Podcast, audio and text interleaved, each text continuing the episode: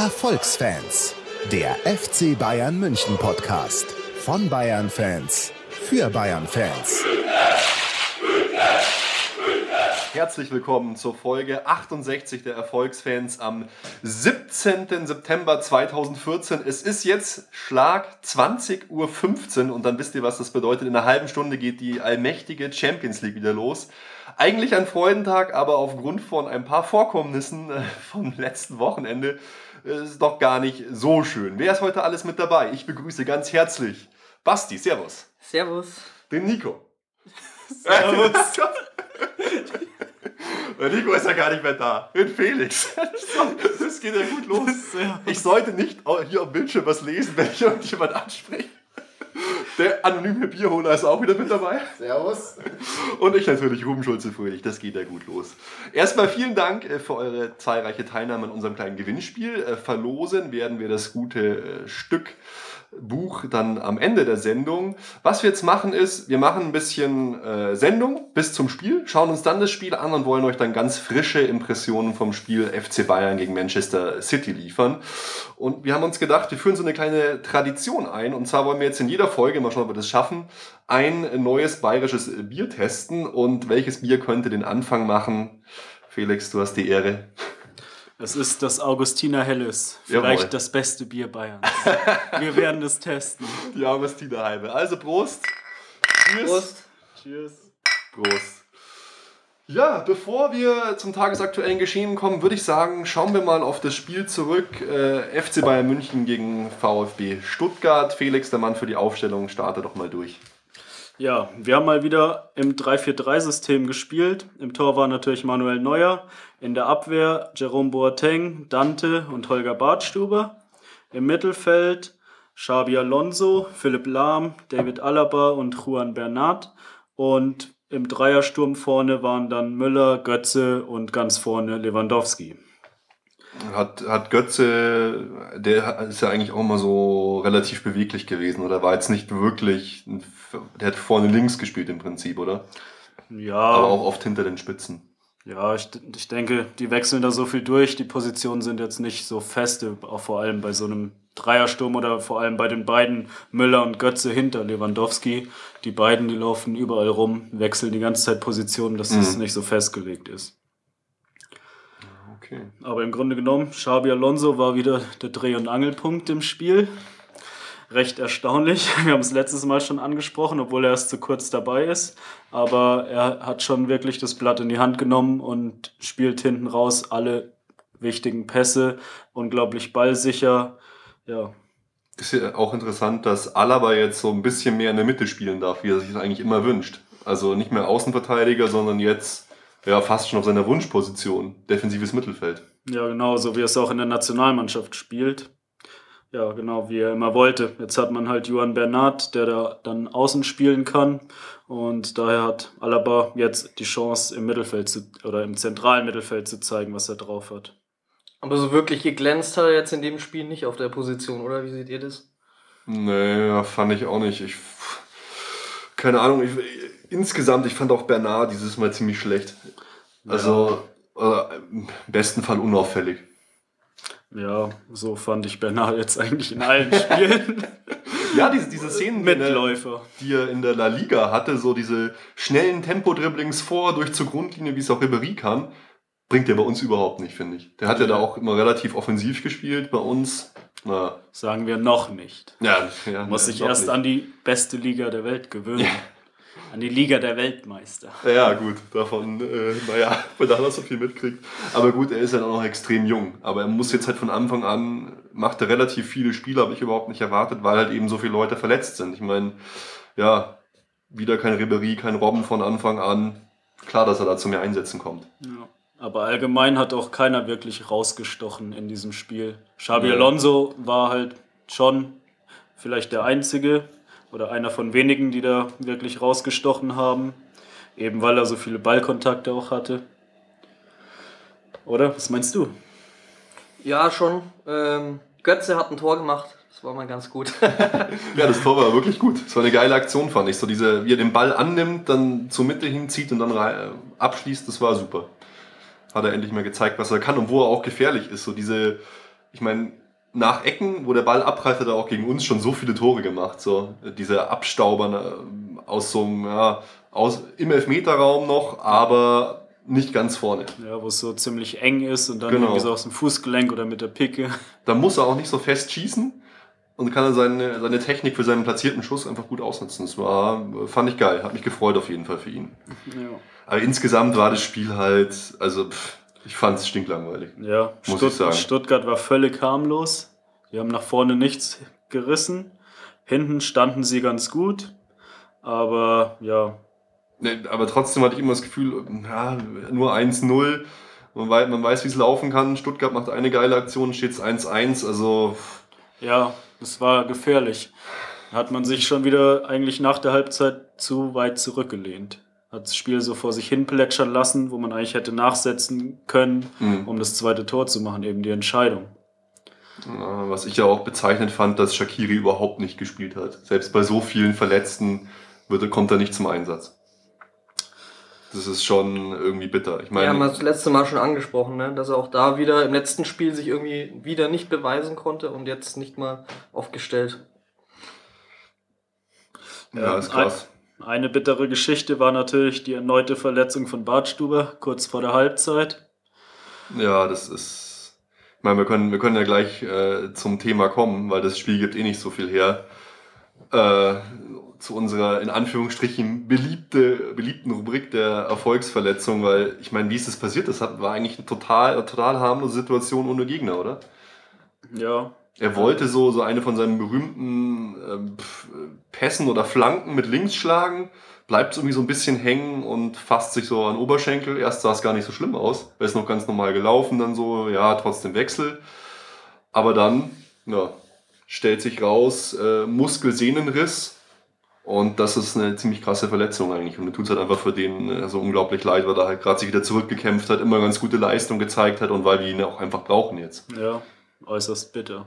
Ja, total schade nach dem Kreuzbandriss. Und wie gesagt, jetzt in den, im ersten Spiel vor allem auch, fand ich, hat er richtig gut gemacht. Und dann verletzte sich gleich wieder. Ja, bitter. Ja, wir haben mal wieder äh, so ein bisschen Recherche betrieben. Also Muskelsehnenriss, der operiert werden muss, bei ihm im linken Oberschenkel. Damit ist nicht zu spaßen. Also laut unserem Sportarzt, den wir da immer fragen, äh, fällt er auf jeden Fall die gesamte Hinrunde aus. Er geht von mindestens vier, eher fünf oder sechs Monaten Pause aus. Also das ist schon extrem bitter, ist im Prinzip von der Länge vom Ausfall her fast gleichzusetzen mit einem Kreuzbandriss. Ja, das ist dann wieder Ende der Saison und dann wieder reinzukommen, ist äußerst schwierig. Das ist extrem scheiße. Ja. Ja, wir haben auch so ein paar äh, prominente Beispiele, um das ein bisschen in Relation zu setzen. Zum Beispiel Carlos äh, Zambrano hatte 2011, hat er noch bei St. Pauli gespielt, das ist eine ähnliche Verletzung. Verletzt hat er sich am 30. Juni 2011, das erste Spiel hat er wieder gemacht, am 11.01.2012, also 195 Tage hat er verletzt gefehlt. Der einzige Spieler, der so ein bisschen äh, Hoffnung macht, ist Adil Chihi. Der hat dann insgesamt aufgrund der Verletzung, naja, äh, auch nicht, ja, immerhin nur 107 Tage waren das, glaube ich, bei ihm gefehlt und 22 Partien. Aber also zwischen vier bis sechs Monaten muss man auf jeden Fall rechnen. Und das ist halt krass. Also der ist im Prinzip schon wieder ja, nach Komplett Ravi, raus. nach Ravi, der zweite Innenverteidiger, Ja. wird es schon wieder eng. Kann man den nächsten im Winter holen. Ja, zum Glück haben wir jetzt Benatia geholt. Ja, Also da muss man im Endeffekt sagen, das war dann tats- tatsächlich doch Weitsicht. ja, äh, sorry. oder auch Glück. Ja, ja, ja, Mai, was heißt, was heißt Glück? Es war, man, man hat ihn ja, man hat ihn ja geholt, ähm, eigentlich als Rabi Martinez Ersatz. Ja. Aber jetzt, ja, Noch einer ausgefallen. es ist halt, äh, es ist einfach halt un, unfassbar bitter. Und ich frage mich halt, ich will jetzt da, naja, äh, keine, keine Vorwürfe aussprechen, aber der Sportarzt meinte halt eben auch, ähm, dass es gut sein kann, dass die Verletzung jetzt aufgetreten ist, weil er zu schnell auf volle Belastung gehen musste, der Holger Bartstuber. Nach den Kreuzbandrissen ähm, bildet sich natürlich so eine Muskulatur auch komplett zurück. Und dann ist halt die Frage, äh, ob das damit irgendwas zu tun hat. hat. Wurde jetzt vielleicht zu früh wieder äh, reingeschmissen ins Spiel? Ich habe keine Ahnung. Ja, ist natürlich schwer zu beurteilen. Kann schon sein, aber im Endeffekt hätte, ja, gut, Dante hat jetzt in den letzten Spielen auch nicht so viel gespielt. Der hätte anstatt Bartstuber spielen können, wenn es wirklich so gewesen wäre. Mhm. Ja, der Gedanke liegt nahe, aber wie gesagt, eigentlich würde man ja meinen, äh, die haben die Experten und die Ärzte und die sollten das gut einschätzen können, aber dann vielleicht auch aus der Not heraus, ne? Ja, es ist halt schon so, der Oberschenkel, der bildet sich halt so komplett zurück. Vielleicht hat das irgendwas mit, mit zu tun, aber Ja, aber das wissen die ja auch, also ja, trotzdem, weiß ich nicht. Also ich habe da irgendwie ein ungutes Gefühl dabei. Ich glaube, da ist vielleicht wirklich zu schnell zu großes Risiko gegangen worden. Weil, Ja, das ja. heißt dann im Umkehrschluss, dass nach dieser Verletzung dann noch länger gewartet werden muss, bis er wieder zurückkommen kann. Das heißt dann frühestens nächste Saison. Gut, ich weiß es nicht, aber er, er wird auf jeden Fall lange ausfallen. Also die, die Hinserie macht er kein Spiel mehr. Und Ja. das ist schon für uns eigentlich ein Riesenproblem. Allerdings. Und für ihn halt einfach wahnsinnig schade. Ich finde es halt auch total geil, wie, wie er das macht, weil er halt auch dann ja sofort wieder so positives Spirit versprüht hat, so Bilder, ja, alles ist gut, ich bin dabei, passt alles, aber naja, keine Ahnung. Das Spiel selber, wie hat sich's noch weiterentwickelt? Ich meine, ähm, Götze hat sein tolles Tor gemacht und dann hat ja auch noch Ribery sein Comeback gefeiert und auch noch ein Tor gemacht. Ja, genau. Ich wollte gerade fast sagen, äh, Ribéry ist wieder zurückgekommen, aber es war auch nur ein kurzes Zwischenspiel. Mhm. Heute ist er schon wieder verletzt und nicht im Kader. Also war natürlich sehr erfreulich, dass er wieder dabei war und hat auch gleich sein Tor gemacht. Aber ja, wie gesagt, heute nicht im Kader, wieder verletzt. Das wird jetzt hoffentlich nicht so lange dauern. Dafür kommt Ian Robben zurück. Ja, aber zunächst auch nur auf der Bank heute. Ja, genau. Ja, mit Ribery ist halt wieder die Patellasehne. Das Ja. ist halt das gleiche Problem, was Schweinsteiger hat. Man kann anscheinend die Schmerzen nur ein bisschen lindern durch Spritzen, aber im Prinzip heilt das Ding nur durch absolute Ruhe ab. Jetzt muss man schauen, wie sich das entwickelt. Also es kann sich extrem lang hinziehen. Ja. Aber hoffe mal, dass es nicht so ist, weil er hat, hat gleich wieder gut gespielt, Ribery, Tor gemacht und ja. Wie fandet ihr denn Lewandowski eigentlich im Spiel? Tja, also er wirkt schon ab und zu noch wie ein ja, Fremdkörper ist jetzt vielleicht zu hoch gegriffen, aber ja, man merkt schon, dass er noch nicht so ganz abgestimmt ist mit den Teamkollegen. Er hat zwar schon ein paar Chancen, aber da ist er ist dann auch unglücklich im Abschluss. Also es braucht auf jeden Fall noch Zeit, bis das da vorne richtig klappt. Ja, aber er hat immerhin doch das Tor von Ribery geil vorbereitet, fand ich. Also guter Ja. Pass auf Ribery, Tor. Das auf jeden Fall, ja. aber Ja. insgesamt schon noch ein. Also man hat noch höhere Erwartungen einfach an ihn, glaube ich. Das ist es halt auch. Ja, Dafür Ja. ist er dann doch unauf relativ unauffällig. Ja, für die letzten Saisons, wo er halt immer, keine Ahnung, über 25 Tore geschossen hat, das war schon ein anderer Typ. ja, wobei man jetzt halt schon seine Stärken schon auch merkt, dass er halt äh, auch im Passspiel sehr gut ist. Ja, genau. Und dass er halt spielerisch gut ist einfach. ja, die Bälle annehmen, abschirmen kann und Ja. ja. weiterpassen. Ist halt ein anderer Spielertyp als Mandzukic zuletzt und ja, darauf müssen sich erst alle einstellen. Naja, klar, diese, wobei Kopfballstark ist er ja auch, aber halt nicht so extrem Kopfballstark wie Mandzukic jetzt. Ja, Gut, ich denke, äh, so viel zu dem Spiel. Mehr müssen wir dazu auch nicht erzählen. Es war ein relativ fades Spiel, aber auch weil Stuttgart halt einfach auch in der Offensive so schwach war. Also, keine Ahnung, ich meine, nichts gerissen eigentlich. ja. Keine wirklichen Torchancen. Ja, ein, zwei so Dinger, das war dann aber Antonio Rüdiger nach Standardsituationen. Ja, stimmt. Oh ja, ja, doch, doch. Aber sonst äh, total ungefährlich. Ibi- Ibisevic wurde ja dann auch zur Halbzeit schon rausgenommen. Ja. Also, ja, da kam gar nichts.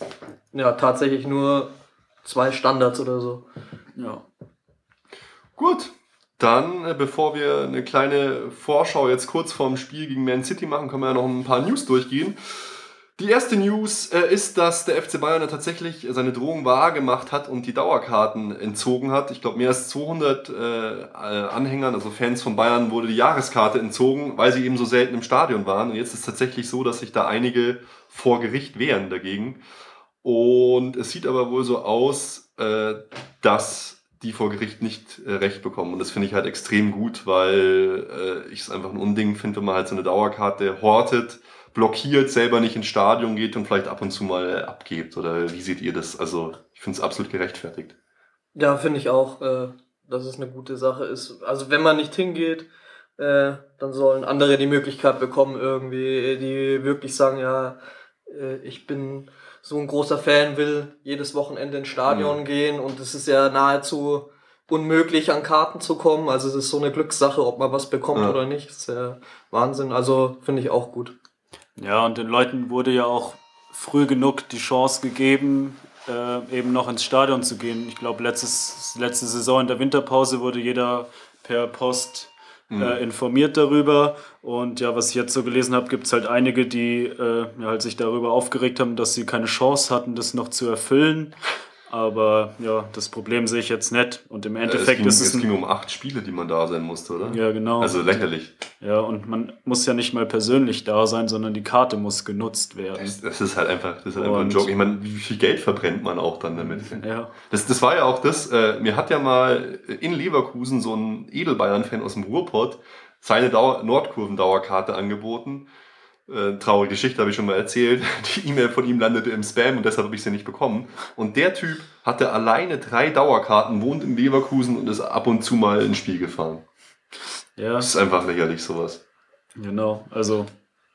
Ja, also noch schlimmer ist natürlich, wenn es dann tatsächlich so ist, äh, wie du schon gesagt hast, Felix, dass halt niemand hingeht, weil wenn andere hingegangen sind, hat es ja anscheinend dann schon gezählt. Aber selbst das finde ich schon irgendwie problematisch. Also ich hatte da auch so ein Erlebnis dass ich mal das Glück hatte, da so ins Stadion zu kommen über eine Dauerkarte. Und dann saßen so neben mir Leute und die auch mit Dauerkarte reingekommen sind. Und dann wollte ich so, bin ich so ins Gespräch gekommen, ja und wie oft geht ihr so ins Stadion mit Dauerkarte, sei geil, hätte ich auch, ah nee, nee, die gehört auch gar nicht, uns haben wir auch nur ausgeliehen. Also so, äh, die Leute, die die Dauerkarte selber besitzen, waren da in der ganzen Reihe sozusagen gar nicht im Stadion, das ist natürlich dann schon schade. Wie gesagt, ja. ist natürlich schon noch besser, wenn es so ist, dass die die hergeben und andere Leute dann die Möglichkeit haben, äh, mhm. das ist irgendwie noch irgendwo okay, weil ich kann es auch verstehen, dass man vielleicht irgendwann mal nicht mehr die Zeit hat, in jedes Spiel zu gehen. Aber wenn es dann so ist, dass man sie nicht, dass einfach die Plätze leer sind, das ist natürlich einfach scheiße und dann sollen die Karten an jemand anders weitergegeben werden. Mhm. Ja, also alles in allem auf jeden Fall eine gute Sache. Ja. Was mir da zum Stuttgart-Spiel noch äh, einfällt, was, was sagt ihr eigentlich zu diesem tollen neuen Trikotaufdruck der Nummer 1 von uns. Ich finde es irgendwie total äh, krass beschissen. Also, das ist so, so ein Trikot, das kann man jemandem schenken und dann zieht er das an, so als Werbeträger, aber zum Kaufen, also ich finde es äh, schlimm. Also, ja, also dass es jetzt einfach eine Zahl ist, das ist schon irgendwie komisch. Das ist doch strange, oder? Das ja. sieht einfach kacke jetzt, aus. Auch. Es ist also auch einfach, die Zahl ist auch weiß, genauso wie hinten drauf. Ja. Also das kommt schon ziemlich komisch. Ich meine, das... Äh, naja, weiß so, ist es nicht, oder? Ja, so ein weiß-magenta. Ja, ja, genau. Aber im Endeffekt, also solche Sponsorengeschichten gab es ja schon immer damals, oder Klar. Wolfsburg mit VW, die machen das dauernd da irgendwie Polo-Werbung oder so. Früher bei, als wir noch Opel als Hauptsponsor hatten, war stand dann auch mal Zafira oder was weiß ich mhm. für komische Autos drauf. Das gibt es schon immer, aber dass es halt eine Zahl ist und dann dieses Magenta auf dem blau-roten Hintergrund, das schaut schon ziemlich beschissen Generell finde ich auch irgendwie, nicht, dass man nichts so gegen Werbung nichts sagen kann, aber eben, wenn es halt so beschissen aussieht, das, dann ist es einfach schlimm. Also ich würde mir so eins nicht anziehen. also wirklich, also es ist natürlich äh, Design aus der Hölle. Ja. Rot und obendrauf hast du diese Magenta-Farben. Also das ist wirklich, wie, die auch selber sowas durchwinken können, äh, ist unfassbar. Äh, es geht ja da um diesen komischen Telekom-Tarif 1, der für alles steht, mobil, Fernsehen, äh, Festnetz und alles, aber... Jetzt mal keine sowas, Schleichwerbung hier. Ja, super Tarif übrigens. aber sowas abzuliefern, ganz schlimm. Wobei mir auch einige gesagt haben, je mehr von welcher Farbe auch immer, die Farbe Blau überdeckt auf dem Trikot, desto besser. Rot-weiße Trikot, Mann. Ja, aber ich, ich, boah, mir ist es kalten Rücken runtergelaufen. Das, das, Trikot ist eh schon so grausam. Ich finde diese Farbe, das ist so hässlich. Ja. Es ist einfach wirklich Also, als wir jetzt erstmal über die Trikots gehen, habe ich ja gesagt, ich finde, es ist besser als das letzte Streifentrikot, das haben. Jetzt ist es schlimmer als das letzte Streifentrikot. das ist einfach mega schlimm. Noch zwei äh, kurze Sachen aus der, aus der Fanszene. Ähm, einmal, ähm, wie wir ja schon gesagt haben, ist es leider das Spiel ähm, ZSK Moskau gegen Bayern, das Auswärtsspiel, tatsächlich ein Geisterspiel. Viele Bayern-Fans, die Schickeria Club Nummer 12 hatten ja schon so Fahrten geplant und alles Mögliche. Und sie haben jetzt auch offiziell Protest eingereicht, eingereicht bei der UEFA. Leider wurde der jetzt abgeschmettert. Und auch alle Protestaktionen, also heute waren ein paar Protestaktionen geplant im Spiel, sowas wie ähm, wo ist dein Respekt FIFA, äh, äh UEFA oder sowas. Aber auch das hat alles die UEFA untersagt und dann haben sie jetzt gesagt, ja gut, wir machen jetzt da keine Protestaktion. Es ist aber schon wieder äh, so eine Sache, das sind solche starren, eingefahrenen Schiffe UEFA und FIFA. Das ist echt unglaublich eigentlich. Ja, da kann man auch nicht mehr viel zu sagen. Nein, da hast du das Auswärtsfan Visum und Flug gebucht nach Moskau. Geisterspiel in your face. Total asozial. Fährst, fliegst du nach Moskau, um ein bisschen, bisschen Party zu machen. Unglaublich. Ja. Und das zweite Thema, genau. Ja, dann war ja die Südkurve noch von Bastian Stein, Schweinsteiger zur Ice Bucket Challenge nominiert worden vor ein paar Wochen.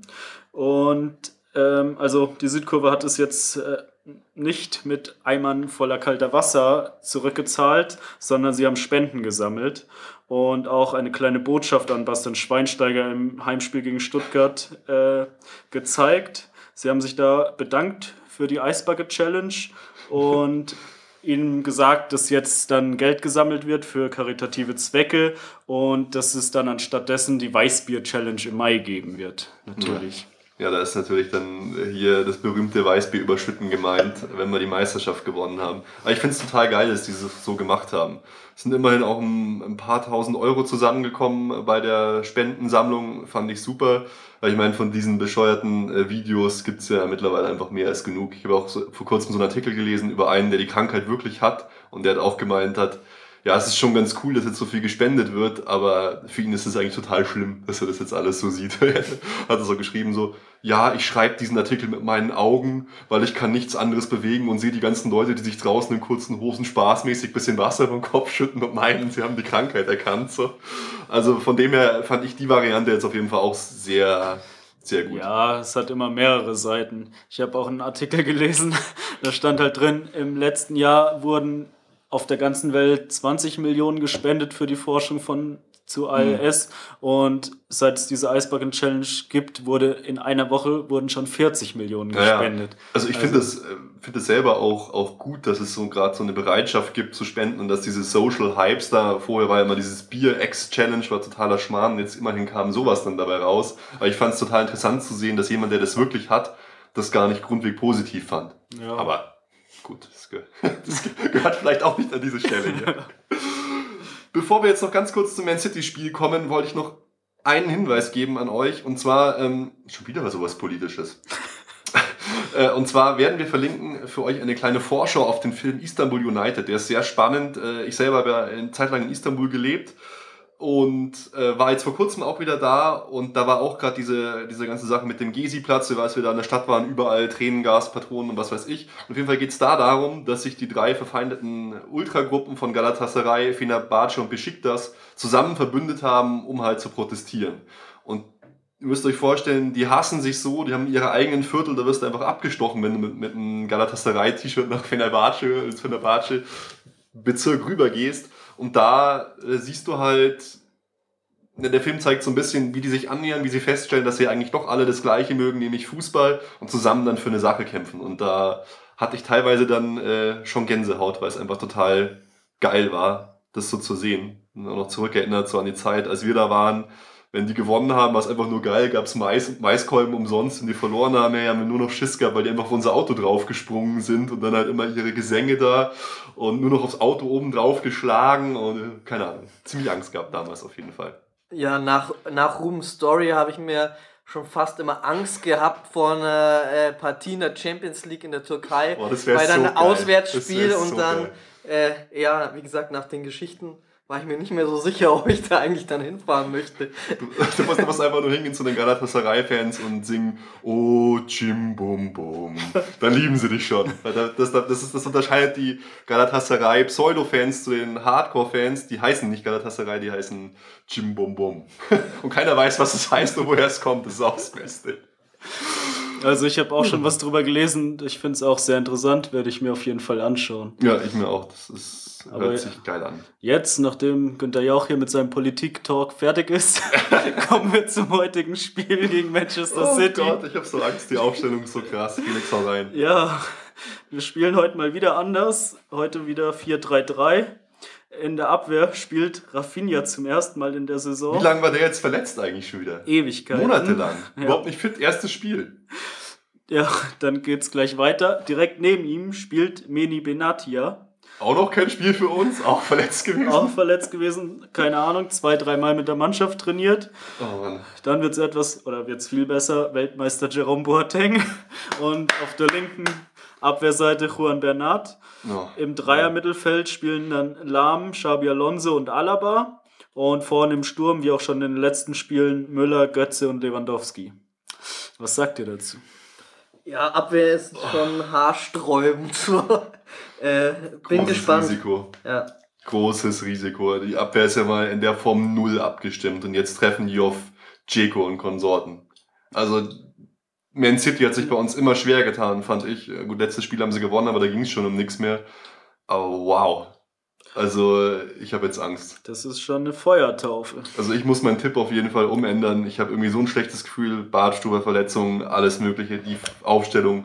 Ich glaube, wir verlieren heute krachend. Ich tippe 3-0 für Man City. Was? Gott, Ja, Ruhe. Ja, das, das ist. Skandalös. mit der, mit Das der, ist mit der, mit der Abwehr. Hey, bitte. Also, äh, ich muss sagen, ich habe jetzt auch schon so mehr Angst bekommen. Ich habe ja sehr äh, optimistisch äh, getippt, das letzte Mal 3-1 für uns. Und auch da schon vor dem Hintergrund einer noch nicht perfekt eingespielten Mannschaft. Ähm, Mhm. Und jetzt ist es noch äh, schlimmer gekommen als erwartet. Also, äh, ich hoffe trotzdem, dass wir es irgendwie knapp über die Bühne bekommen und einfach, dass halt die Leute, die jetzt äh, reingekommen sind, von denen man jetzt denkt, oh, keine Abstimmung, nix, dass die einem äh, besseren, dass wir da eines Besseren belehrt werden und die einfach ein gutes Spiel machen und wir das packen. Ja. Also ich bleib optimistisch bei meinem Tipp 2-2. Nee, aber ich finde, jetzt, jetzt gilt's, äh, jetzt das erste wichtige Spiel der Saison. Jetzt kann Pep auch zeigen, was er kann in Extremsituationen. Ja, jetzt Weil, also ich meine, es ist jetzt also ein größeres Risiko, kann man meiner Meinung nach nicht bringen. Dass du mit Ja. zwei Spielern, die lange verletzt waren, die noch kein einziges Mal mit der Mannschaft gespielt haben, jetzt startest gegen Man City. ja, jetzt geht die Saison richtig los. Schauen wir mal, wir hören uns in ungefähr 105 Minuten wieder, wie es ausgegangen ist. Bis dahin. Bis später. Bis später. Ciao. Ciao. Erstmal komplett daneben. Man City leider in der Offensive gar nichts gezeigt, aber zum Glück 3-0 für Man City, ich bin ganz raus. Ja, besser kann es nicht laufen. Es war super spannend und wir haben das Spiel gewonnen. Vielleicht sagen manche mit Glück, aber es war völlig verdient, auch wenn es am Ende natürlich kurz vor Ende das Tor gefallen ist, aber Ja. völlig verdient vom Chancenverhältnis her, Spielanteilen her. Ja, absolut. Ich finde auch überhaupt kein Glück. Und Manchester City hat einfach meine Erwartungen erfüllt. Also hoch gelobt und äh, dem Ruf nicht gerecht geworden. Also bis auf ein, zwei Szenen. Äh, Ceco hatte mal eine äh, ganz Ja, gute aber es war Szene. halt auch nicht rausgespielt, gell? Ja, also wie gesagt, insgesamt äh, eigentlich enttäuschend von denen. Ich meine, Sturm haben sie nicht viel gezeigt, hätte ich mir halt viel mehr erwartet, dass sie gerade, wenn sie merken, mit welcher Abwehr wir spielen, kommen Genau, wir auch gleich genau. dazu, dass sie dann sagen, komm, wir gehen drauf. Abwehr waren sie aber meiner Meinung nach auch nicht gut. Weil so, äh, allein in der 45. Sekunde, wie wir durchgegangen sind, da muss es eigentlich schon 1-0 stehen. Müller Also- alleine hätte ja schon zwei Tore schießen können. Also genau wie du gesagt hast. Oh. Weil unsere Abwehr äh, nicht so stabil, wobei man sagen muss, also Boateng wieder mega gut. Äh, äh, Mann Man of the. Match, genau. Man of the Match, ja. Ja, Aber gut, ja, da gibt es auch noch andere. Es war, jetzt, es war heute ein extrem interessantes Spiel und ich fand vor allem auch geil, Pep lebt. Ja, absolut. Pep- das ganze Spiel über. Ne? Ja, Pep hat gearbeitet wie ein Tier, hat, ist am Ende ausgerastet, wurde von Boateng weggecheckt. Die letzten Spiele fand ich ihn eher passiv, auch so, dieses Feuer war aus seinen Augen raus, aber man hat gemerkt, für solche Momente, da lebt er. Da Wie hat er immer gesagt, äh, Bundesliga ist wie jeden Tag äh, Hamburger und Pizza und dann Champions League ist dann äh, die Delikatesse sozusagen. Oh Mann. Nee, aber ich fand, äh, weil es gab auch noch andere auf jeden Fall. Also Alonso hat auch wieder mega gut gespielt. Das ist echt äh, beeindruckend. Aber eben, ich hätte bevor Boateng das Tor geschossen hat, war es für mich so Alonso und dann Boateng als bester Spieler, aber da er dann noch diesen, Mhm. das Tor schießt, ist er für mich dann schon eigentlich der, der Matchwinner. Auf jeden Fall, aber ich würde sagen, äh, Felix, machen wir das ein bisschen chronologisch. Lies doch mal die Aufstellung vor, weil da äh, war ich ja vor dem Spiel schon total geschockt. So, hey Leute, Aufstellung total krass. Ja, das. Entschuldigung. Das hat ja. Äh, ist ja dann schon ein bisschen anders losgegangen, als wir vorher vermutet haben oder uns halt vielleicht auch von verschiedenen Seiten in die Irre haben führen lassen. Wir haben eigentlich doch eher mit einer Dreierkette hinten gespielt, mit Benatia, Boateng und Alaba, obwohl das natürlich schon so ein fließender Übergang war. Ja. Alaba war offensiv eigentlich so im zentralen Mittelfeld, defensiv dann in der Dreierabwehrkette, dann war Alonso weiter hinten. Aber auf dem Papier jetzt erstmal waren die drei hinten, dann Rafinha rechts, Bernard links, zentral Lahm und Xabi Alonso und dann vorne, ja, wie gesagt, Götze, Müller und Lewandowski. Es war dann doch irgendwie überraschend, oder? Ja, es ist einfach total krass, dass äh, Benatia und Rafinha gespielt haben. Ohne ein Spiel Matchpraxis. Benatia wurde ausgewechselt, Rafinha auch, aber beide relativ spät. Ich fand's total krass, dass der die halt so hat spielen lassen. Ich meine, der Erfolg gibt ihm recht, aber ich habe schon echt Angst gehabt, so ein bisschen. Ja, man hat sie dann auch später eigentlich schon angemerkt, dass sie nicht wirklich fit sind. Also vor allem Rafinha fand ich, der hat schon ziemlich abgenommen. Ja, ja, das stimmt, gerade gerade so, so gegen Ende. Na, auf jeden Fall überraschend und äh, ich hätte auch eher gedacht, dass man dann so Rode oder Gaudino spielen, weil die ja Mhm. auch in, jetzt in der Bundesliga gespielt haben.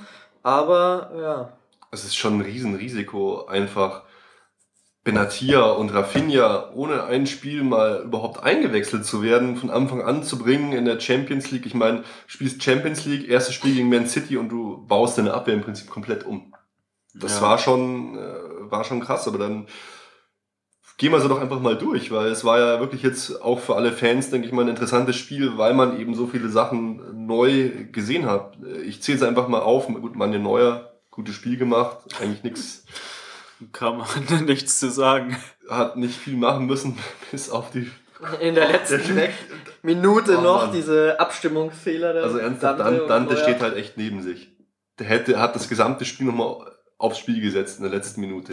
Obwohl er nur zwei Minuten gespielt hat. so dieses ich, so lässig, ja, ich komme nicht am Ball und dann kommt halt Aguero wirklich noch am Ball. Ja. Das ist einfach eine Wahnsinnschance. Also gut, Das da- wäre natürlich eine Farce gewesen, wenn da nochmal der Ausgleich fällt. aber ja, Benatia, eure Meinung zu seinem Debüt für uns? Also, es war okay. Ich fand, es gab Licht und Schatten. Er stand manchmal ganz gut. Ab und zu hat man gesehen, dass er scheinbar schon recht langsam ist. Mhm. Ein, zwei Fehlpässe hat er auch gespielt, hinten raus, was auch nicht so praktisch ist. Also, ja, durchwachsen, würde ich sagen. Ich fand's overall eigentlich ganz, äh, ganz okay. Also im Großen und Ganzen gut. Es waren, ich habe jetzt zwei Szenen so in Erinnerung, wo wirklich Fehler passiert sind und den Rest äh, hat Mhm. er gut gemacht und ein, zweimal hat er auch sehr gut gestanden. Ja, ich fand ihn eigentlich fürs erste Spiel auch ganz gut. In der Abwehr defensiv fand ich ihn ja ziemlich gut. Er hat relativ oft leider irgendwie so Fouls provoziert im, im Luftkampf 1 gegen 1, so gerade gegen Jeko, aber das ist vielleicht auch der Cleverness von Jeko geschuldet.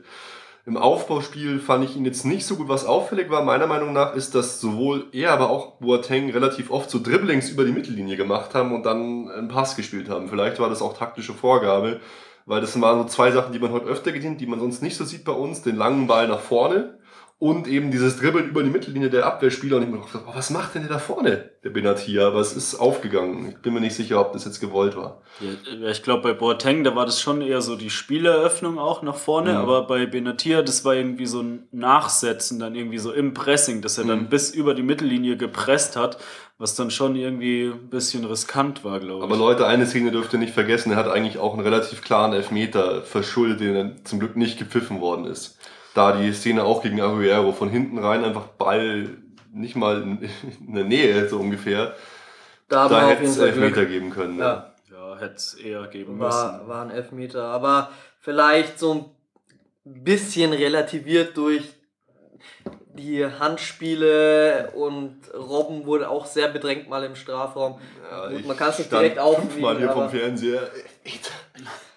Aber äh, was schon auf jeden Fall mir auch da in Erinnerung geblieben ist, dieses Vorpreschen, wie ihr gesagt habt, da waren auch ein, zwei Szenen dann dabei, wo er hinten halt dann Lücken aufgerissen hat. Hm. Ähm, da muss man schon vorsichtig sein. Okay, Jerome Boateng. Ja, wie eben schon gesagt, er war für mich der, mit Xabi Alonso vielleicht der beste Mann. Also er hat hinten alles abgeräumt, hat dann auch gegen Ende vor allem viel auch nach vorne getan, hat Mhm. den Ball getrieben. Der geile Fernschuss auch, der zur Ecke geführt hat. Ja. Und im Endeffekt eben auch das Tor gemacht. Deswegen, also er war vorne, hinten, überall. Super, super Leistung. Einfach saugut und äh, hat die nötige Stabilität in der Abwehr Hm. äh, gebracht, die vielleicht die neu reingekommenen äh, noch nicht so hatten. Ja, ich finde es total geil. Im Prinzip muss man sagen, er ist jetzt mittlerweile unser Abwehrchef. Er ist echt noch sau jung, aber hat eine meiner Meinung nach unglaubliche Qualität. Ich bin ein abartiger äh, Boateng-Fan, hat mich heute so oft begeistert, weil er einfach richtig stand und gefährliche Angriffe abge abgewehrt hat, nach vorne viel gemacht hat. Er ist einfach schnell, ist einfach für mich ist, ist, der, ist der nah an der Weltklasse mittlerweile, Boateng. Wenn er jetzt so schafft, so eine Leistung, die er immer sich weiter aufgebaut hat, mal über längere Zeit zu liefern, ey, ich finde es so geil, dass der bei uns ist. Ich halte es nach wie vor für so einen Königstransfer, den wir damals gemacht haben, wenn sie die, dass sie den abgegeben haben. Wenn du die Spieler von denen, bei denen ist jetzt Demichelis in der Abwehr. Ey, und die könnten Boateng haben. Ja, voll. Ich, hab, ich muss also sagen, Wirklich. Also ich habe ihn ja äh, teilweise eher ein bisschen kritisch gesehen. Hm. Du hast ihn dann schon immer so angepriesen und da muss ich jetzt eingestehen, dass du vollkommen recht hast. Äh, bei, die Wende kam jetzt bei mir schon früher. Man hat ja auch gesehen, bei der WM hat er auch einfach teilweise Ja. so stark gespielt. Und jetzt heute Finale. wieder, also äh, kann man nichts Kritisches eigentlich sagen. Ja, er ist schon Weltklasse. Ich meine, jetzt Ja. seit anderthalb Jahren oder so spielt er auf so einem hohen Niveau, kann man schon sagen, dass er Weltklasse ist. Einer Ja, der es besten. ist, Vor allem auch in seinem Alter einfach mich. Äh, einfach, ich bin einfach froh, dass wir ihn haben. Ja. David Alaba. Uh, ja, er hatte ein, zwei gute Szenen, aber über das gesamte Spiel gesehen fand ich ihn äh, doch einen der Spieler, die weniger auffällig waren. Und er hat ja auch eine neue Rolle auch gehabt jetzt, oder? Also, ja, er, der hat jetzt zumindest heute in der Aufstellung irgendwie nicht so wirklich seine Position gefunden. Er ist auch, wie ich vorhin schon habe anklingen lassen, irgendwie so zwischen den Reihen gewechselt. Einmal so halber Innenverteidiger, wenn es offensiv war, dann irgendwie im zentralen Mittelfeld. Und er konnte irgendwie nie so seine Stärken zeigen. Ja, ein, zwei gute Szenen, aber ich hätte ihn jetzt auch insgesamt zumindest nicht auffällig gesehen. Also eher einer der unauffälligeren oder schwächeren Spieler. Ja. Rafinha nach langer Verletzungspause wieder dabei. Oh, konnte mich jetzt nicht überzeugen. Also äh, hatte man schon eher das Gefühl, dass seine Seite so die Schwachstelle bei uns war, wenn man so eine Schwachstelle ausmachen konnte. Ja, zusammen mit angeht. Benatia. Klar, das, das stimmt. Ja. Also, ja, war ich jetzt nicht so begeistert. Aber was man sehen muss, Rafinha ermöglicht, ermöglicht es uns halt einfach auch Lahm ins Mittelfeld zu stellen. Ohne Rafinha ist das schwer möglich momentan, finde ich. Oder war, war immer schwer möglich. Ja, und Rafinha ist ja auch nicht so der auffällige Spieler. Ist eher unauffällig und hält da die Seite dicht, vielleicht ab und zu mal ein paar Flanken. Aber ja, Er hat halt so, teilweise schon, oder was heißt teilweise, also eine Szene ist mir ganz äh, besonders in Erinnerung geblieben, wo er wirklich schlecht einfach derben Stellungsfehler gemacht hat und dann Mm, auch sehr ja. unglücklich in der Rückwärtsbewegung gewirkt hat. Und nach vorne war jetzt auch nichts dabei. Er hat sich schon bemüht, aber es ist halt irgendwie auch nichts Effektives dabei rausgekommen. Und deswegen, äh, was man auch schon vorher gesagt hat, klar, er ermöglicht Lahm ins Mittelfeld, aber vielleicht, wieso lässt man nicht Lahm doch als äh, Außenverteidiger auf seiner Position spielen und tut ins Mittelfeld dann eben einen Rode zum Beispiel oder Gaudino stellen. Ja, weil vielleicht Ruder, äh, weil halt Lahm vielleicht noch einen Ticken besser ist, oder was heißt vielleicht, ist einfach wahrscheinlich einen Ticken besser als die Spieler. Das ist halt immer dann die Ja, Frage, welche Position will ich stärken? Die Außenverteidigerposition oder das Mittelfeld? Dass Lahm natürlich der bessere Spieler auf beiden Positionen, Mhm. würde ich sogar sagen, ist klar. Die Frage ist dann eher, äh, wer schwächt die Mannschaft mehr? Äh, Rafinha oder Rode? So, und ja, Mai, Ja, das es ist auch schwer für Rafinha, muss man ihm ja auch zugutehalten. Er hat auch lange nicht gespielt in der Ja. Mannschaft, wie gesagt, und auch mit Benatir dann auf seiner Seite. Das sind natürlich zwei neue Spieler, die nicht äh, Mhm. noch nicht so die Möglichkeit hatten, sich äh, einzuspielen, aber äh, wie gesagt, man, in dem Team jetzt äh, fand ich ihn als einen der schwächeren Spieler. Okay. Unser Kapitän Philipp Lahm. Ja, gutes Spiel, wie eigentlich meistens fand ich. Äh, war überall, hat jetzt keine groben Schnitzer gemacht, aber irgendwie auch keine Superpässe. Eigentlich Ich find- unauffällig. Ja. Ja, Eine unauf- offensive Chance hat er nach vorne, aber ja, was mich, kläglichen Flachschuss. ja, das ist auch eine Sache, die mich nervt. Das ist, äh, er dribbelt bis zum Strafraum und dann er findet nie einen Abschluss. Mhm. Bis auf diesen einen kläglichen Schuss. Aber sonst, äh, dann dreht er sich, läuft er bis zum Strafraum und dann dreht er sich um und versucht irgendwohin zu passen. Also ich würde mir da schon wünschen, dass er auch mal abzieht, weil das kann er ja auch. Mhm. Ja, ich weiß nicht, das ist eh schon, finde ich, jetzt nichts Neues, dass man so öfter das Gefühl hat, dass die Spieler angewiesen werden, nicht abzuziehen. Also das Gefühl Mhm. drängt sich manchmal so auf. Und ich finde, so insgesamt so lahm äh, würde ich es sehr ähnlich sehen wie ihr. Also äh, solide, aber relativ unauffällig. Aber auch nicht schlecht. Ja, das hat man ja auch damals schon bei Barcelona Guardiola Genau. nachgesagt, dass die Spieler nicht schießen dürfen. Dass Sie müssen den Tor Ball ins, Tor tragen. Genau. Sehr gut. Xabi Alonso. Ähm, sehr, sehr gut. Wir haben es jetzt schon vor dem Spiel auch schon gesagt, es ist irgendwie total erstaunlich, dass so ein Spieler kommt, ins Team geworfen wird Mhm. und einfach einer der Besten ist. Und äh, heute hat er es wieder gezeigt, das ist einfach Wahnsinn. Fast jeder Pass. Also ich habe jetzt von allen Pässen, glaube ich, zwei gesehen, die nicht ankamen. Alle anderen kamen an und es sind auch immer, ja, es ergibt sich eine Spieleröffnung daraus. Also das ist Mhm. einfach äh, beeindruckend. Ja, Diagonalpässe, Seitenwechsel, kurze Pässe, der hat einfach alles drauf. Ich, war, ich war total, also den Transfer, sein Alter, alles Mögliche sich nach wie vor kritisch, aber das Spiel heute war meiner Meinung nach eins der besten Spiele, das ich je auf dieser Position gesehen habe. Ich fand das Wahnsinn, weißt du, er hatte alles dabei. Blutgrätschen à la Marc van Bommel, Traumpässe, Kopfballduelle im weit, Mittelfeld. ja, alles. Also das war, das war ja, er, wirkt so wie, als hättest du Kampfschwein Marc van Bommel zusammen mit Zauberer Thiago, zusammen mit Toni Kroos, der die beiden Bälle spielen kann. Hey, der also wirklich wirkte so, oh Gott, wir wissen nicht, was wir machen sollen. Alle mal schnell zu Alonso. Und der hat immer die Ruhe bewahrt, immer den geilen Pass gespielt, Kopfball stark, Zweikampf stark. Also ich bin mal gespannt auf die Statistik von dem. Ich fand, ich war total äh, geflasht. Also ich finde, jetzt kann man den Transfer einfach nicht mehr kritisieren. Egal, Alter hin oder her, er spielt Nein, so gut. Der, der, das Preis-Leistungs-Verhältnis ist einfach der Wahnsinn.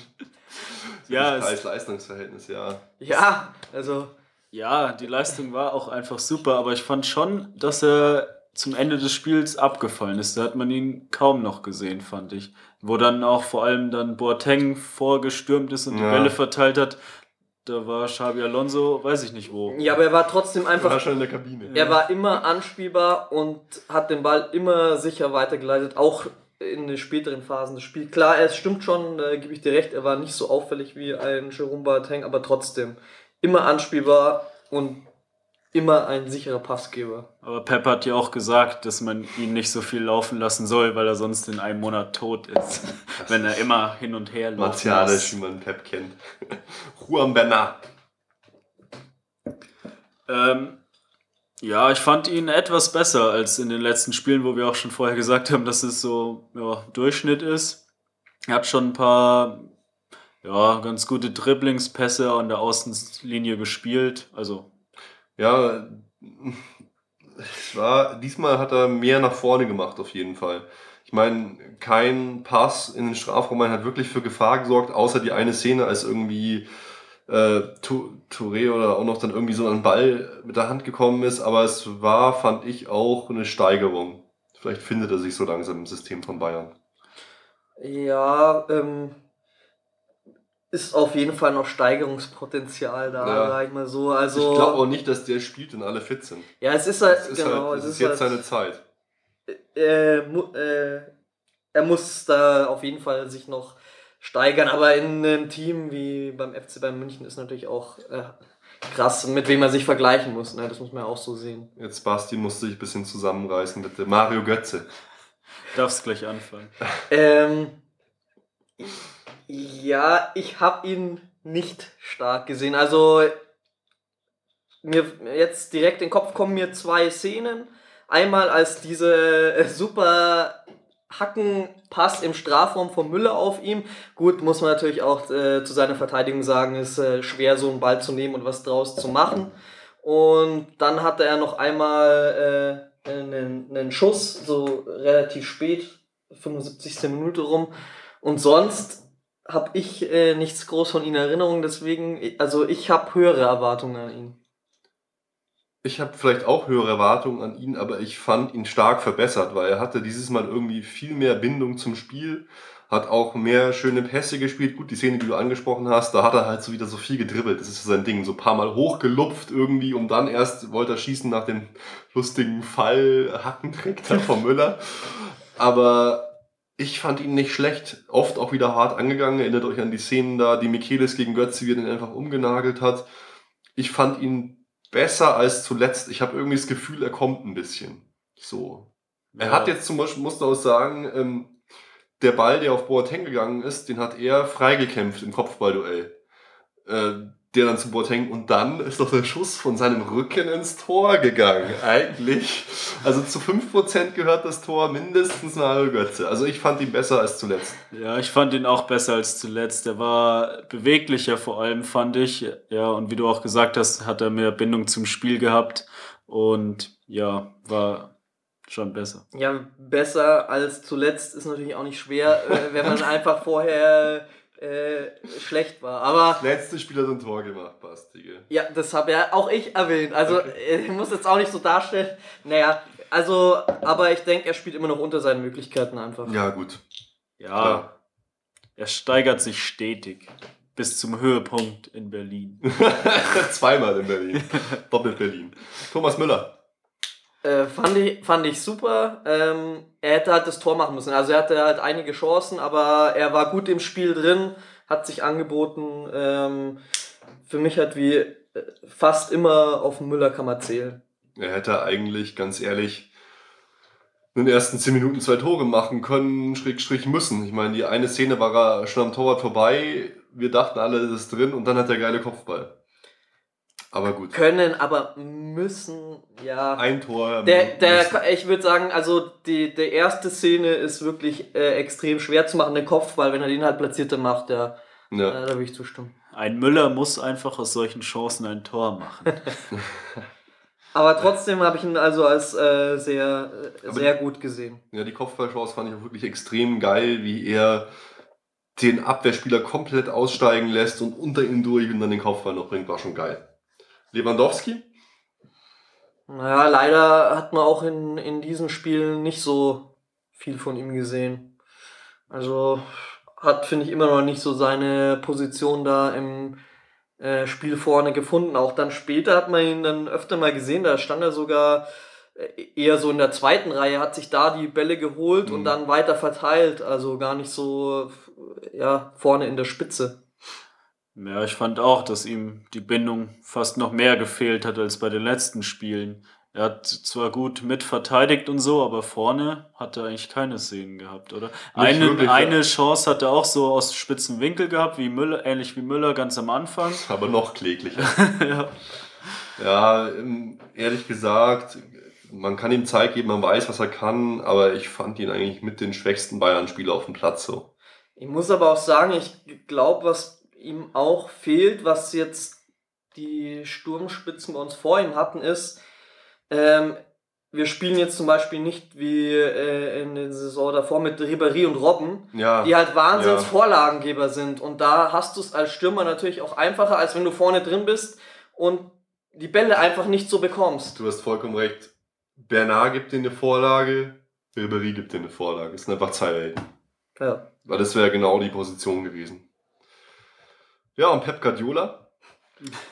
Ja, hat äh, auf jeden Fall äh, gut mitgefiebert an der Seitenlinie und wirklich von auch das ganze Spiel über. Also es war nicht Mhm. so, dass man so, dass es so irgendwann mal, nachdem man nach 20 Minuten oder 30, wo es ja das erste Mal bei uns so eine Phase war, erster Sturm und Drang war vorbei und dass man dann sagt, so, jetzt regt er sich auf, dass nichts geht und peitscht die Mannschaft nach vorne, sondern eigentlich von der ersten Minute an vom Seitenrand da äh, Hände über den Kopf und äh, aus der Coachingzone schon immer so an der Grenze äh, entlang. Äh, ja, hat Ja. voll mitgefiebert. Ja, war eine super Leistung bis auf seinen Fehlpass. Oh ja. Da hat er sich natürlich auch Ja, ganz schön geärgert. Die nicht vorhandene ha Haare gerauft, beziehungsweise die Glatze ordentlich poliert wird.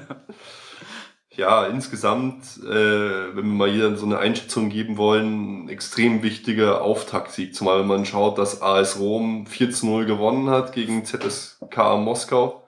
5-1. 5-1, achso. Ja. Ach, die Differenz, ja, ich, ich schaue ja auf gerade äh, auf den Ding. 5-1, ja, das ist schon mal ein krasses Ausrufezeichen und natürlich fürs Torverhältnis auch wichtig. Von daher war es äh, wichtig. Unser nächstes Spiel ist ja dann auch schon in Moskau in zwei Wochen, dieses Geisterspiel. War spannend, war Champions League, endlich wieder Champions League. War geil, dass wir es gewonnen haben. Vom Man City war ich enttäuscht, von unserer Mannschaft tendenziell überrascht, wenn man sieht, wie viele Leute uns gefehlt haben. Das fand ich geil. Da muss man auch sagen, da denke ich, dass Pep wieder eine großen, einen großen Anteil hatte, dass wir das dann doch so positiv gestalten konnten. Eine Sache möchte ich noch sagen. Äh, geile Spruchbänder von der Kurve auch wieder. Thema Bartstuber, Bartstuber, Bartstuber, Bartstuber Gesänge und dazu so ein Transparent zur Aufmunterung. Fand ich geil. Gefällt mir immer wieder gut. Ja, wichtiges Spiel, wichtiger Sieg. Geil einfach diese Last-Minute-Sachen. Diese, allein dieses Gefühl, so Tor zu machen und dann nochmal richtig schön feiern zu können, ist einfach super. Ja. Jo, war ein super Auftakt, sehr wichtig, das Heimspiel gleich gegen den besten Gegner ver vermutlich zu gewinnen. Sehr wichtig und so kann es weitergehen. Ja, den kann ich mich nur anschließen. Auch im Vorfeld war es bei mir auch schon so, das ist einfach cool, so Champions League man ist irgendwie aufgeregt vorher richtig. Und äh, wenn der Abend dann so verläuft, ist na, natürlich toll. Aber äh, es war auch wirklich wichtig, die Punkte mitzunehmen, weil es sehr ärgerlich gewesen wäre, wenn man aus diesem Spiel keine Punkte mitgenommen hätte. Ja. Oder nur einen, weil wir wirklich so äh, über das gesamte Spiel gesehen schon sehr überlegen waren und Aber es war eigentlich wie in den letzten Jahren, man hat riesen Respekt vor Manchester City und Mhm. nach dem Spiel sagt man, ich hab's gesagt. war, Ja, das ist mit den englischen Teams generell gerade so. Das ist echt, das ist echt komisch. Auch Arsenal gestern wieder. Ich bin echt gespannt, was Van Gaal da mit Man United macht. Hey. Zum Glück spielt der jetzt ja gar nicht Champions League, aber ich glaube, der. zum Glück für sich selbst. Ja. Ah, oh, oh, oh. Hier, nicht Van Gaal. Also bisher hat er sich nicht mit Ruhm bekleckert. Ja. Den man noch ansprechen muss, natürlich auch Ian Robben, als er reinkam, war eigentlich sofort Alarm auf seiner Seite, fand ich.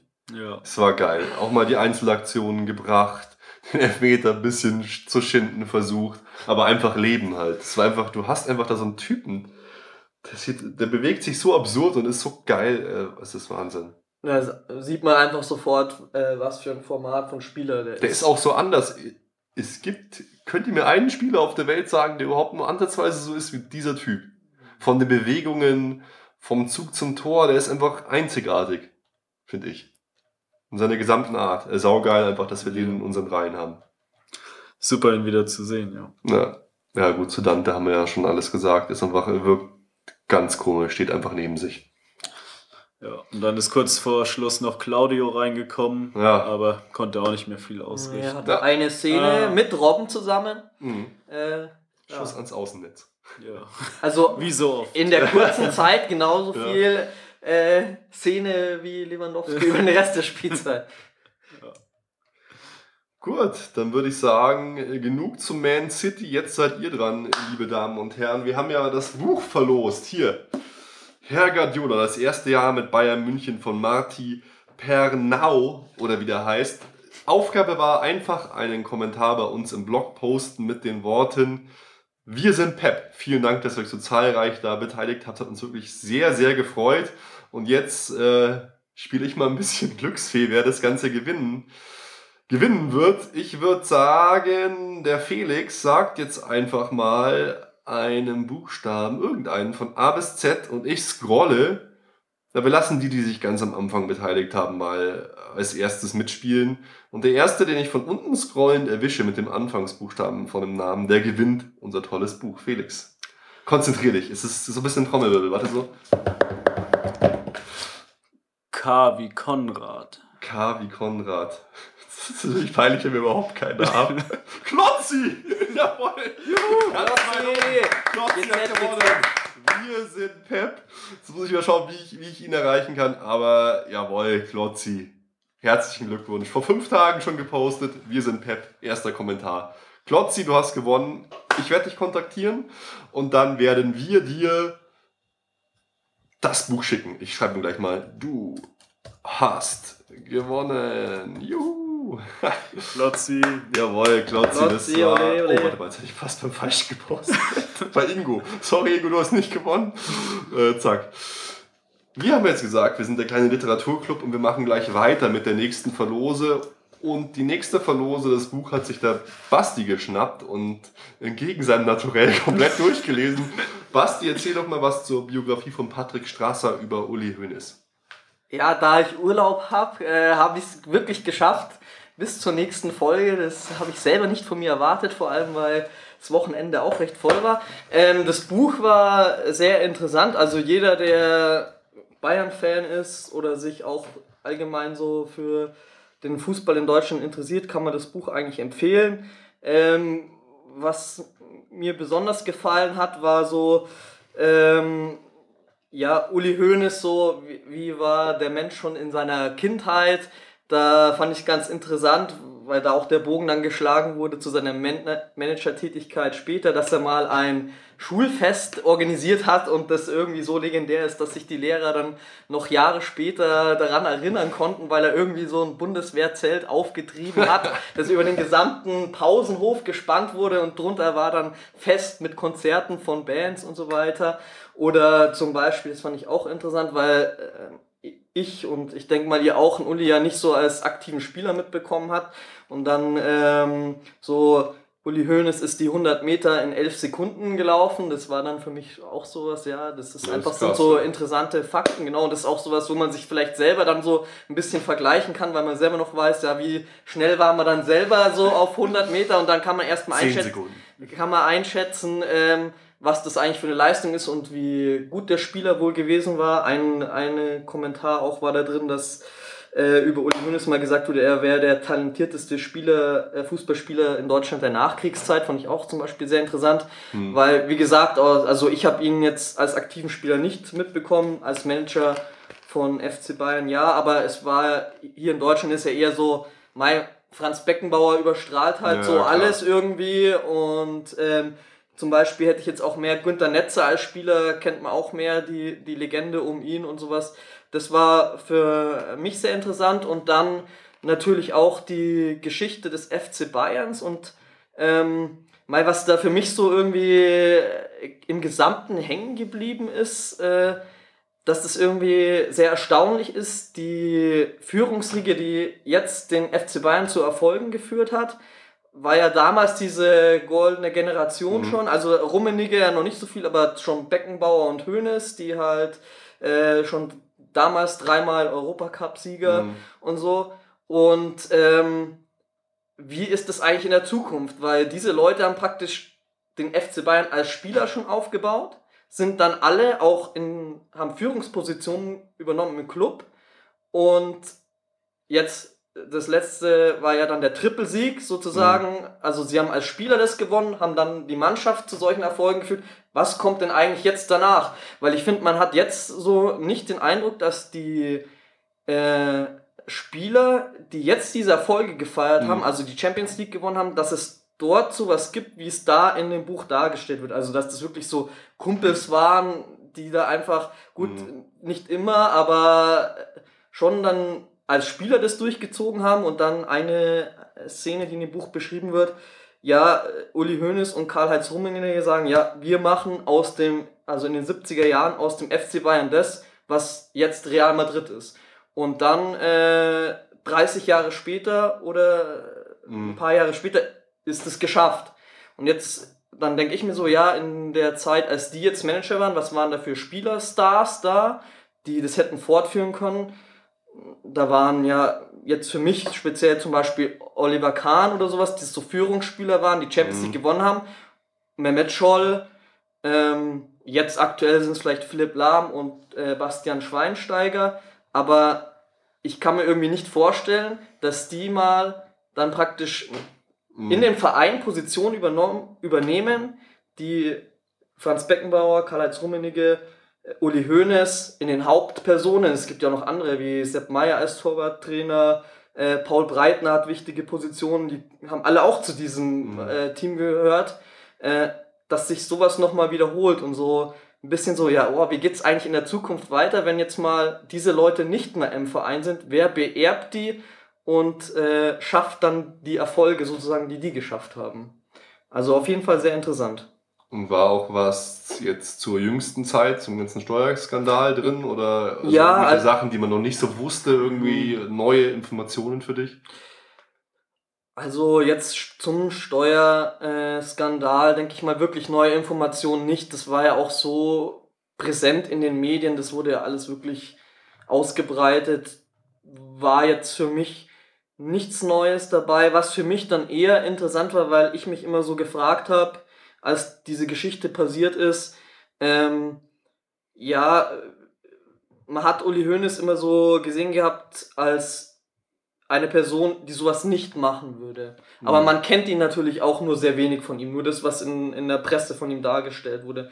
Und dann hatte ich so gedacht, ja, vielleicht findet man auch irgendwas schon so an Charakterzügen, die in diesem Buch rauskommen, die vielleicht auch äh, darauf hinweisen, dass er schon eine Ader für dieses, ich nenne es jetzt mal Zocken, mhm. äh, äh, äh, ja, darauf hingewiesen haben sozusagen.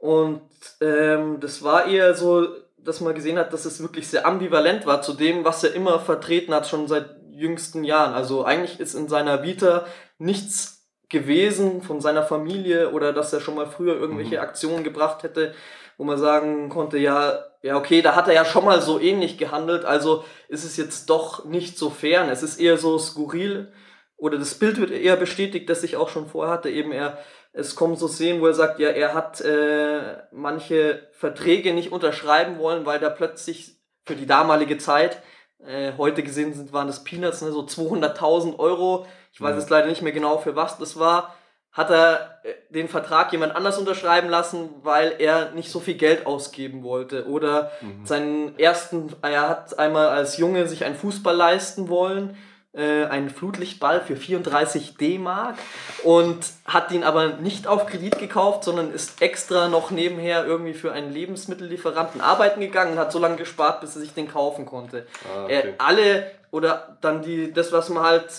eh über was ich jetzt auch schon vorher wusste, wo ich nicht so informiert war, ich denke mal, äh, Leute, die sich wirklich mit dem Thema auseinandersetzen, die sind da eh noch mehr drin ähm, aber ich denke, das ist generell bekannt, dieser Transfer, als er äh, Karl-Heinz Rummenigge verkauft hat mhm. für viel Geld, damit alle Schulden vom FC Bayern getilgt hat, allgemein die Philosophie schon aus das, was er von zu Hause gelernt hat, wie es da drin vorkommt, man gibt einfach nicht mehr aus, als mhm. man hat.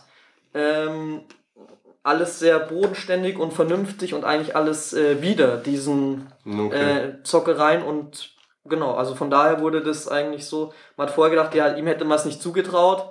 Und wenn man so seine Vita liest, wie er eigentlich im Verein gehandelt hat, dann würde man auch weiter sagen, ja, hm, kom eigentlich komisch, äh, widerspricht dem Handeln, äh, was er sonst so an den Tag gelegt hat. Aber vielleicht ist es eben auch genau das, weil man äh, es gibt halt immer mehrere Seiten einer Medaille und man kann auch nicht immer so der ja, der ideale Mensch sein, sage ich mal.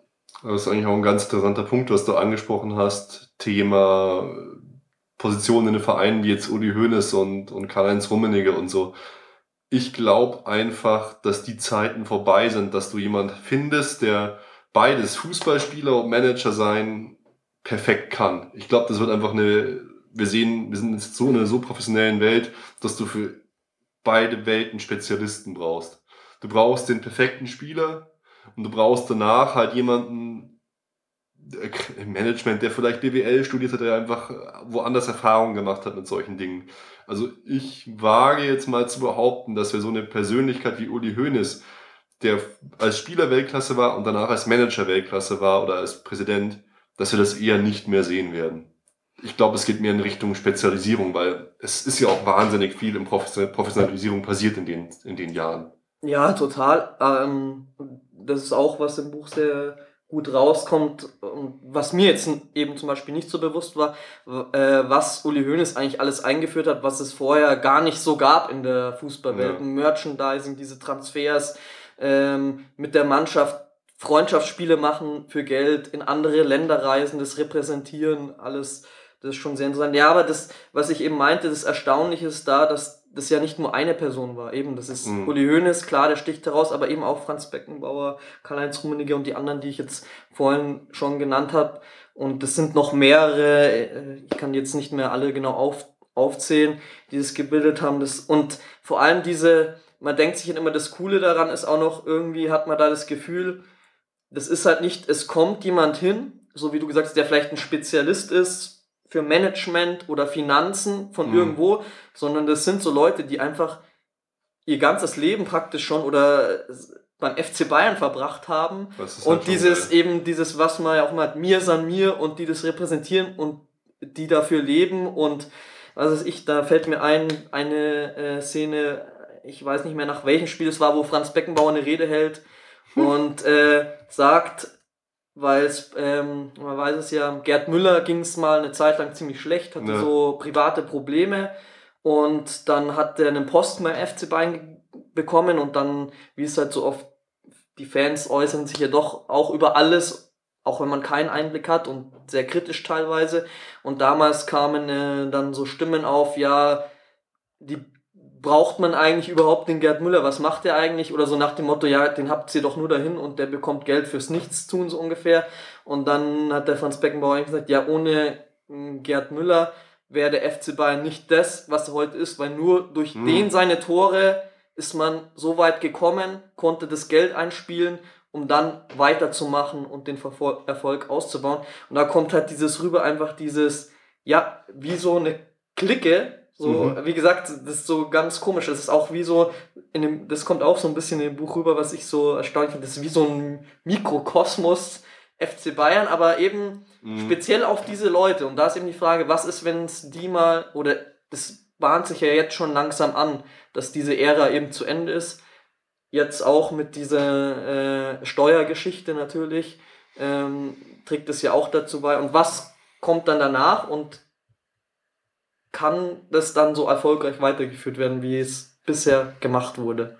Das hört sich über einem total interessanten Buch an, was du hier vom äh, Monolog ablässt. Äh, sehr, sehr, sehr geil. Vielen Dank, dass du es für uns gelesen hast. Und jetzt wollen wir natürlich die Freude auch an einen unserer Hörer weitergeben. Denn auch dieses Buch, selbstlos wie wir sind, überlassen wir natürlich euch, äh, unseren Hörern. Und auch dieses Mal würde ich sagen, Schreibt doch einfach unter der, dem Blog-Eintrag für die aktuelle Folge, das ist die Folge Nummer 68, die wir online stellen wollen, einfach einen Kommentar. Und ich weiß, es sind Plattitüden, ich weiß, es nervt manchmal, aber haut doch einfach den Kommentar drunter, mir ist ein Uli. Und auch da werden wir dann wieder verlosen unter irgendeinem der Poster das tolle Buch, was der Bast jetzt gelesen hat, die Biografie über Uli Hoeneß von Patrick Strasser, seines Zeichens Schreiberling bei der Abendzeitung. Basti, vielen Dank. Äh, wir werden das alles noch äh, verposten und dann viel Glück bei der nächsten Verlosung.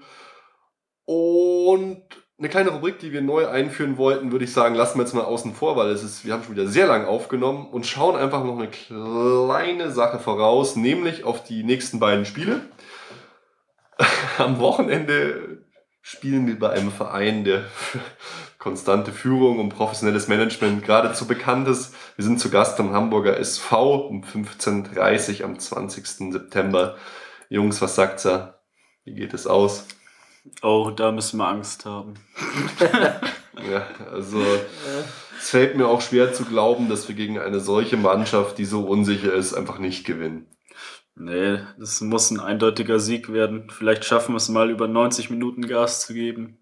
Ja. Und Vielleicht noch mal höher. Das, was mir auffällt, ist auf jeden Fall, dass wir momentan nicht so viele Tore schießen. Wir lassen viel liegen und wir setzen nicht so nach. Also die letzten Spiele waren ja immer pff, 1-0, 1-1, 2-0, jetzt wieder 1-0. Vielleicht mal so ein bisschen kleiner Rausch. Sollte auf jeden Fall eine Ja, klare Sache auch. werden und mal über den HSV muss man nicht viel sagen.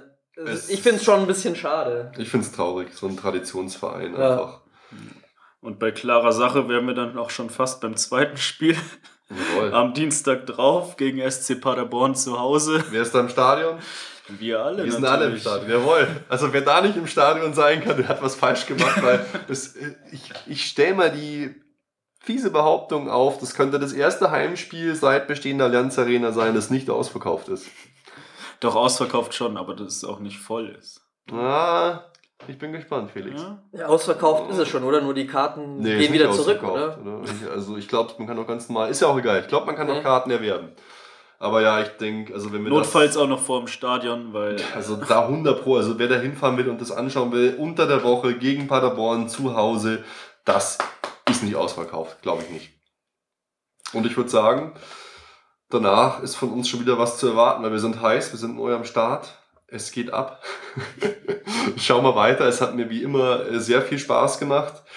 Jungs, ich überlasse euch die letzten Worte. Denkt an unser Gewinnspiel mitmachen. Einfach in den Kommentarbereich zur aktuellen Folge posten. Mir san Pep. Ich sag schon mal ciao und überlasse die letzten Worte. Erst den Basti.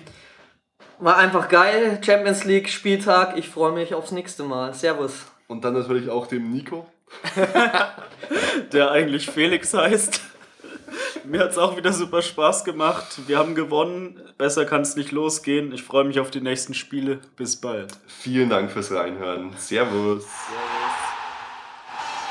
Alle Informationen rund um unseren Podcast findet ihr unter www.erfolgsfans.com. Erfolgsfans, der FC Bayern München Podcast. Von Bayern Fans für Bayern Fans. Yes.